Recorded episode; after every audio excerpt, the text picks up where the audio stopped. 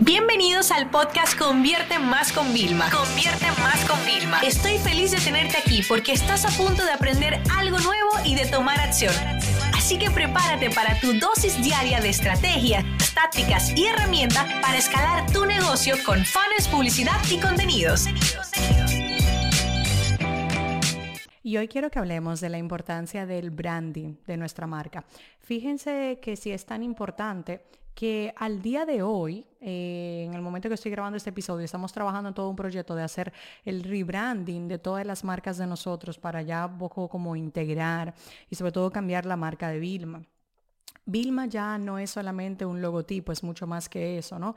Eh, pero al principio sí era ese color principal, esa tipografía, esa parte. Yo les voy a confesar algo, yo empecé haciendo como todo mi branding yo sola, como soy publicista, me hice mi primer logo e incluso mucha gente me, felicitaba, ¿no? ¿Quién te hizo el logo? Yo le decía, no, me lo hice yo eh, lo más rápido que pude encontrar, que me sentía cómoda con lo que me representaba. Y en aquel momento yo tenía una tipografía un poquito un poco cursiva, porque vamos a decir que yo me sentía incluso así, como un poquito ñoña, me sentía muy, muy joven todavía, muy fresca y fíjate que con el pasar de los años la he ido evolucionando y ahora pues bueno, ya veremos cuál es el resultado final de esta nueva Vilma, esta nueva versión.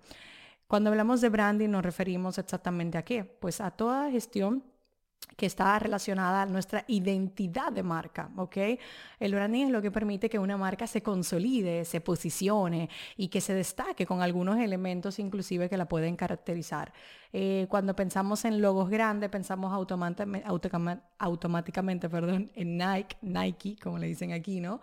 En Amazon, en FedEx, logos grandes, Apple, logos grandes, McDonald's, que pues como que han convivido con nosotros a lo largo del tiempo, ¿no?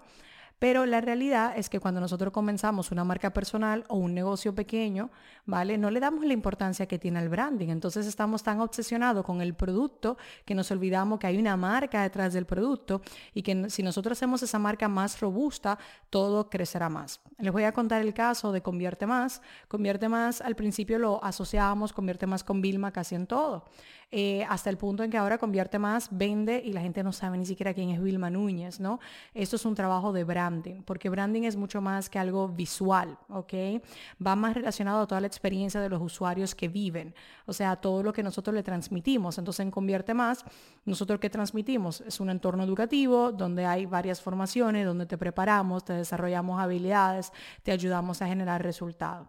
Cuando tú quieras, por ejemplo, si te lo vas a replantear, que yo te recomiendo que lo evalúes, y siempre que puedas contratar a expertos en materia, un freelance, una empresa, etc.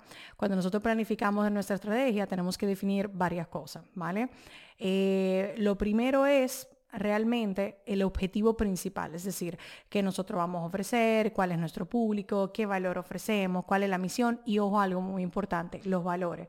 Cuando yo constituí Convierte Más, los valores de Convierte Más, yo creo que eran todos menos dos, de Vilma, ¿vale? Que los traspasé, los trasladé, ¿no?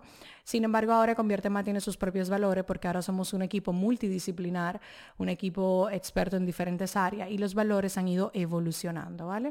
Eh, hasta adaptarse a la tendencia, al mercado y al equipo que realmente somos, porque claro, ahora antes los valores eran solo los de Vilma, ahora los valores son de decenas de personas que juntos estamos intentando pues ayudar a un montón de personas también, ¿no?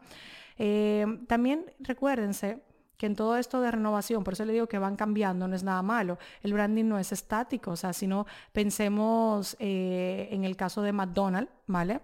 que llegó a cambiar todos sus colores, porque yo no sé si ustedes se acuerdan, cuando antes McDonald's era puro rojo y amarillo y ahora tú entras a los McDonald's y está todo verde, que es como más saludable, pero la esencia en sí se mantiene. Entonces, tengan en cuenta esto. Ustedes saben que yo nunca soy radical. Y luego de cuando definimos el objetivo, eh, el objetivo de nuestra empresa, trabajamos en la creación de la identidad, ¿no? Que es ya pues eh, todo lo que tiene que ver con el naming, las tipografías, los colores, todas las adaptaciones visuales que nosotros podamos hacer. Por eso, cuando trabajas con expertos, que te decía, te van a entregar un manual de marca corporativa, ¿no? Un manual donde están todas las aplicaciones de cómo se vería el logo en una tienda, el logo vertical, horizontal, el logo con fondo negro, con fondo blanco, o sea, muchas más cosas, todas las tipografías, cómo se utilizarían, o sea, son unos manuales muy grandes. Incluso yo que he trabajado con grandes empresas, bueno, pues sus manuales de marca eh, son una obra maestra, por así decirlo. Pero cuando nosotros hemos empezado a trabajar con ellos, eran imprescindibles para pasarlo a nuestro equipo de diseño, a nuestro equipo de vídeo, etcétera. Que esta es la última parte ya que les dejo con esto. Ante el branding se limitaba solamente a la parte visual. Ahora el, branding llega a una parte también audiovisual. ¿Esto qué significa? Por ejemplo, tenemos las intros de los vídeos, pero también tenemos el tema de los, de los logos en audio, audiologos, como le llaman, ¿no? Donde yo también estoy trabajando, hace tiempo estoy como escuchando varias versiones para crear mi audiologo. Se lo vi a Gary, Gary Vee hace un tiempo y me gustó muchísimo, ¿vale? Era como siempre estaba el sonido que es de él, el sonido que es de él. Nosotros en las entradas de los vídeos ya tenemos un sonido muy nuestro, ¿no? Pero estoy como intentando escucharlo a veces, inclusive a mí me encantaría en el podcast ya directamente que sea pum, como que ya cuando lo escuches como que sepas que somos nosotros, ¿no? Como que parte de nuestro sello. Entonces eso para que vea cómo el branding no solo tú lo evolucionas tu negocio, sino el propio concepto en sí va evolucionando y a medida que nuestra comunicación se va eh, mejorando, cambiando y haciendo más grande a nivel, no digo solo de ti, sino de todos los que estamos eh, utilizando la comunicación para llegar a nuestros clientes, pues el branding seguirá creciendo, pero es algo importante.